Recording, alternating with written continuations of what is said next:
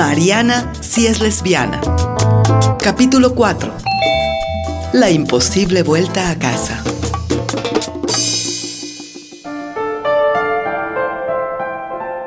El viaje de retorno de Julia y Mariana desde Pasto a Quito fue largo. El autobús se detuvo varias veces a causa de las requisas policiales en la frontera, tanto del lado colombiano como del ecuatoriano. Las dos chicas sentían una suerte de melancolía por regresar a Quito después de seis meses de viajar y conocer lugares maravillosos y tan diferentes, de encontrarse en el camino gente tan interesante y valiosa. Al mismo tiempo sentían enormes ganas de volver a casa, de ver a sus familias, a sus amigos, a Ruperto sobre todo, a quien siempre pensaban con mucho amor. Lo que había acontecido en Pasto en la fiesta las tenía también muy sensibles y afectadas. Entender que la violencia contra los gays y trans se debía a una homofobia generalizada en la sociedad latinoamericana les producía una indignación que lograba vencer el temor de que sus propios cuerpos fueran lastimados y vejados. Servido, señores. Oh, mi amor, ya llegamos a la terminal. Despiértate, dormilona. Qué buena ruca que me pegué. Ay, dormí por horas, ¿verdad? Es que como que no dormimos nada anoche. Sí, dormilona, dormiste dos horas seguidas. Qué suerte. Yo no pude cerrar los ojos. ¿Por qué, amor? ¿Seguiste pensando en lo que pasó anoche con los chapos en la fiesta de despedida? Sí, la verdad es que sí. Fue difícil dejar de pensar en eso. Fue muy fuerte todo. Pero también pensé mucho en el retorno, pensar que dentro de nada entramos a la universidad. La verdad es que todos estos meses de viaje no había pensado en eso y ahorita como que me dio un poco de vértigo la idea de empezar todo de nuevo. Los nuevos amigos, los nuevos profes, estudiar por cuatro años más. Ay, Mariana, sí te cacho.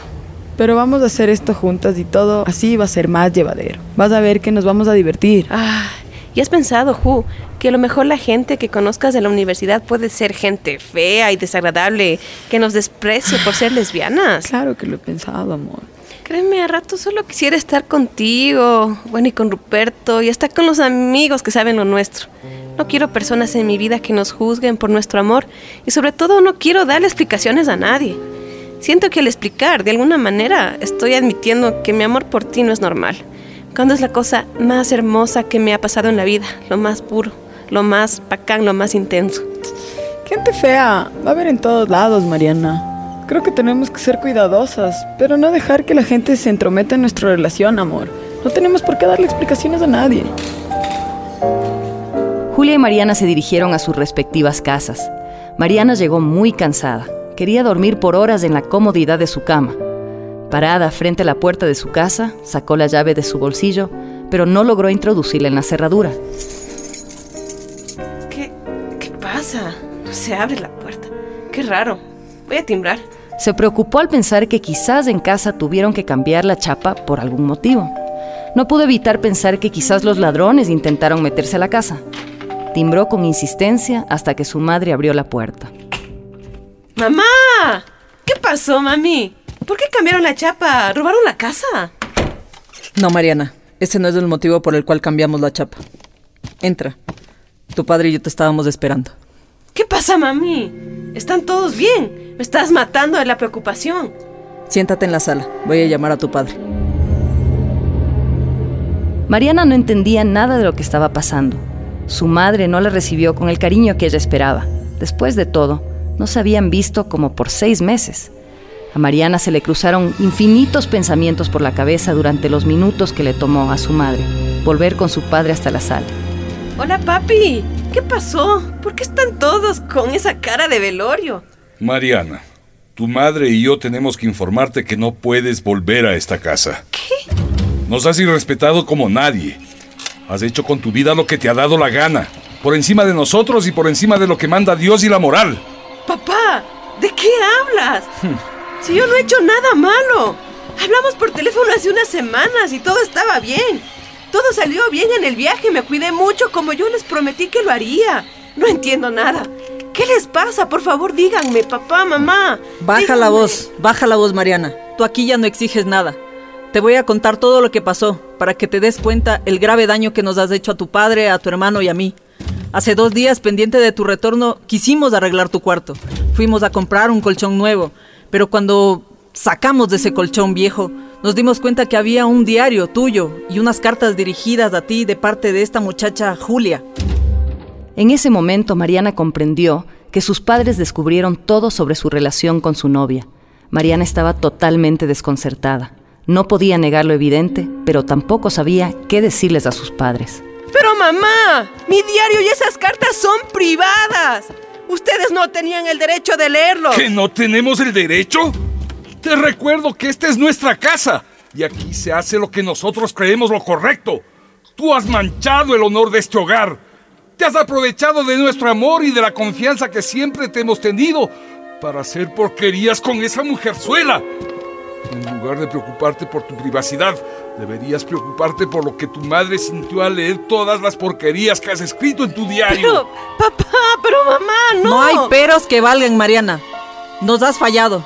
Yo ya no te puedo ver como mi hija, como esa niña inocente que hasta hace poco se preocupaba por sus padres. Nos amabas, nos respetabas ante todo. Pero si yo los amo con todo mi corazón. No hay nadie en el mundo a quien yo respete más que a ustedes. ¿Por qué me dicen estas cosas? ¿Por qué no entienden que el hecho de que yo ame a Julia y que ella me ame a mí no compromete el amor que... ¡Cállate! ¡Cállate! ¡Deja de decir sandeces! ¿No te das cuenta que lastimas a tu madre?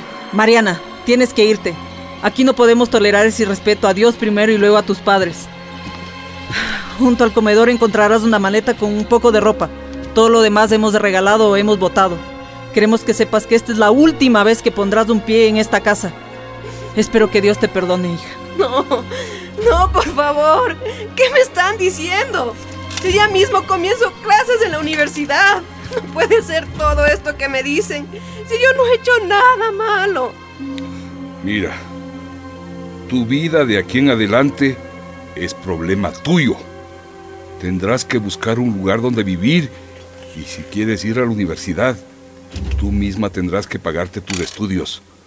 A partir del día de hoy, tú estás muerta para nosotros. ¿Qué me dices, papito, mamita? No me hagan esto, por favor. Se lo ruego. No me hagan esto, yo los amo. Por favor, papi, mami, no me digan que me vaya de la casa, por favor. Los padres de Mariana estaban convencidos de que ella no solo había obrado mal, sino que había cometido un pecado imperdonable. Mariana no sabía que su madre, desesperada al enterarse de su relación con Julia, fue a buscar un sacerdote amigo de la familia, quien le aconsejó que no le volvieran a abrir las puertas de la casa, para que se arrepintiera de todo lo que había hecho. El cura les dijo que era imperioso que ellos no se dieran un milímetro ante Mariana, porque de otro modo ella notaría su vulnerabilidad y se aprovecharía de ello para seguir en el camino de la perdición. Les aseguró que Mariana volvería arrepentida y que con la gracia de Dios la vida volvería a su cauce normal, y eso no sería sino un episodio que quedaría enterrado en el pasado. Mariana entendía que estuvieran furiosos, pero jamás se le hubiese pasado por la cabeza la idea de que la echarían de la casa. Mariana tomó su maleta y se enrumbó al departamento de Ruperto. ¿Qué pasó, mi niña? Mariana, ¿por qué lloras? ¿Y esa maleta? ¿Aún no has ido a la casa? Ya, ya vengo, Rupert. Mis padres me acaban de botar de la casa. Me han dicho que no vuelva más, que yo ya no soy su hija. Descubrieron que Julia y yo estamos juntas. Chuta madre. Ay. Ven, ven, dame esa maleta. Vamos, acomódate en este cuartito de las visitas. No estás sola, Mariana. Aquí te podés quedar el tiempo que sea necesario. Podemos llamar a Julia para que te venga a ver. Entre los tres pensamos qué hacer. No puedo creer que tus papás te hayan hecho esto. Yo, supuestamente, pensé que era conservador. Pero echarte de la casa, no lo entiendo. Si ellos te adoran. Yo tampoco comprendo nada. Me imagino que se deben haber desesperado cuando leyeron mi diario y unas cartas que me había escrito Ju. Pero parecerían otras personas, Rupert. Te lo juro. No, no. Mientras los manes me decían que tenía que irme, yo no podía creerlo. Siempre traté de imaginar cómo reaccionarían al enterarse de que soy lesbiana, pero jamás de los jamases pensé que me echarían de su casa y de sus vidas. Me dijeron que ya no soy su hija. Ay, mi niña, qué dolor inmenso. Me voy a acostar al lado tuyo hasta que te quedes dormidita, ¿te parece? Tienes que descansar un poco. Luego llamamos a Julia y le decimos que venga, ¿ok? Y con más tranquilidad me cuentas de tu viaje, de tus aventuras. Ya no pasa nada, cariño. Tranquila, acá estás segura. Esto va a pasar, Mariana Bonita. Es una pesadilla. Esa tarde, Mariana durmió por horas. La tristeza siempre le producía mucho sueño. Podía dormir largo, sin interrupción. En cuanto Mariana se quedó dormida, Ruperto tomó el teléfono y llamó a Julia para pedirle que fuera a su departamento. Ruperto llamó varias veces, pero nadie contestó el teléfono. Decidió esperar a que Mariana despertara para volver a intentar.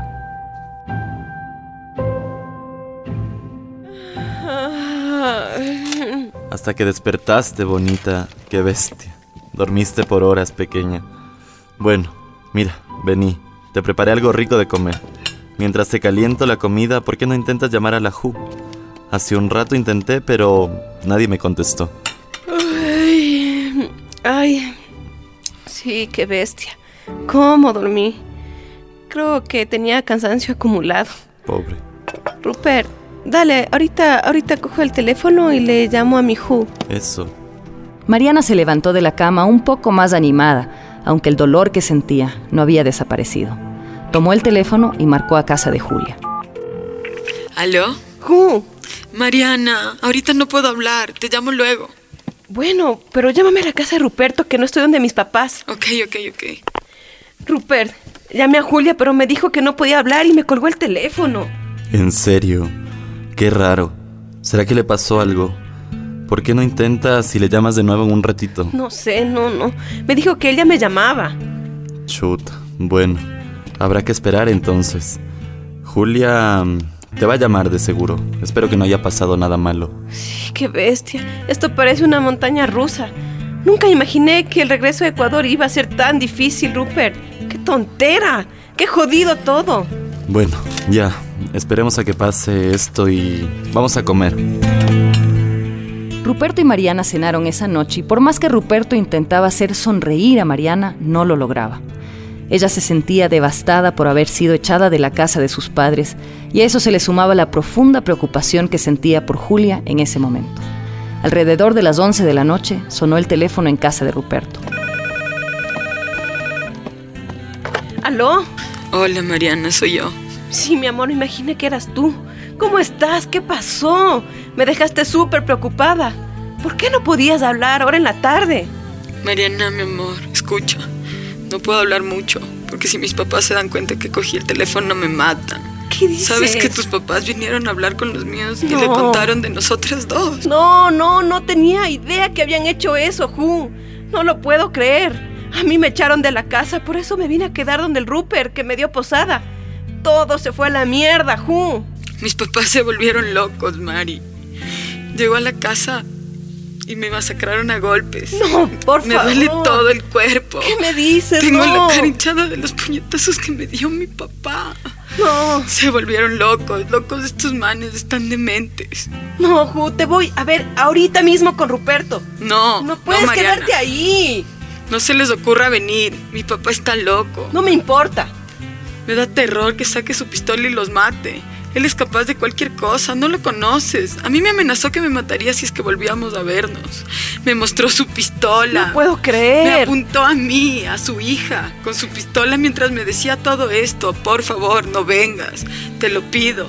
Si me quieres, no lo hagas, Mariana, por favor. Ju. Por favor, en nombre de nuestro amor, no lo hagas. Escúchame, tú no puedes quedarte en esa casa. Ahorita mismo vamos con Ruperto. Te esperaremos a la vuelta de la esquina, Ju. En media hora llego. Por favor, sal de ahí. No puedes quedarte viviendo con ese loco, te lo ruego. Te voy a estar esperando afuera el tiempo que sea necesario. No, Ahorita Mariana. mismo me voy para allá. Rupert, Rupert. Mariana, ¿qué pasa? Los papás de Ju ya saben todo. ¡No! Mis papás les contaron, le sacaron la madre a Ju. Le están golpeando, le están masacrando, Rupert. Tenemos que sacarla de esa casa hoy mismo. No te puedo creer, Ella Mariana. no puede seguir ahí, la van a matar. No, Mariana, vamos, vamos, no te puedo creer, la van a matar. Vamos a verla.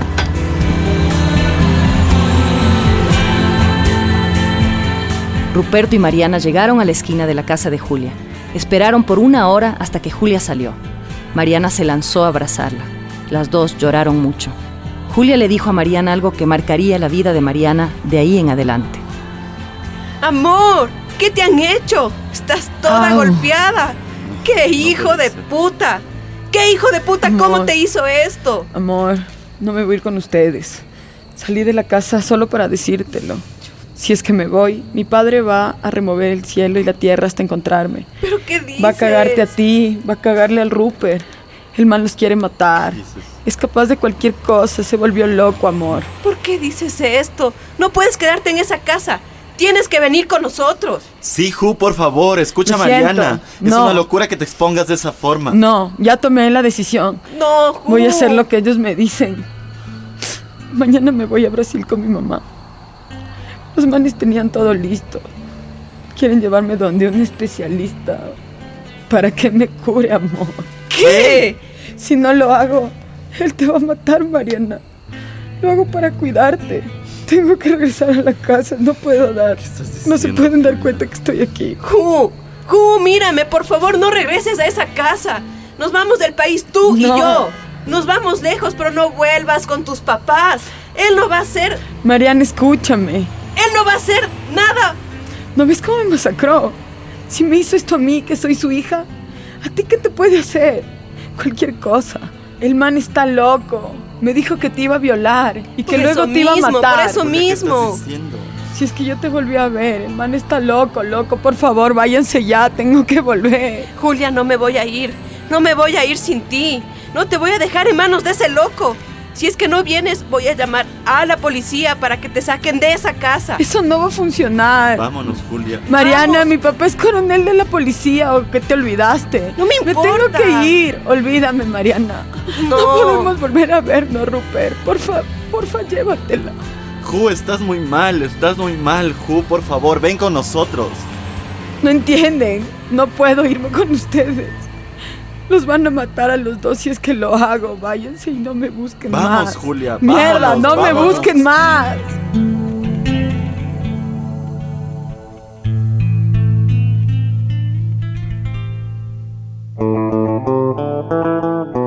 Mariana sí es lesbiana, una producción de Fundación Causana con el apoyo de Ivos y Fundación Astraea. Radionovela original basada en textos de María Auxiliadora Valladares. Dirección, Francisco Ordóñez. Producción, Karen Barba. En este capítulo trabajaron para ustedes Byron Garzón, Augusto Ordóñez, Karina Vance, Gabriela Tejeda, Cristian Vaca, Princeso Puga, Paola Mera, Francisco Ordóñez, Coca Pacha Queer y Karen Barba. Chucha con chucha. Canción, Joan Vance. Tema musical, La Concha Acústica. Esa es nuestra lucha.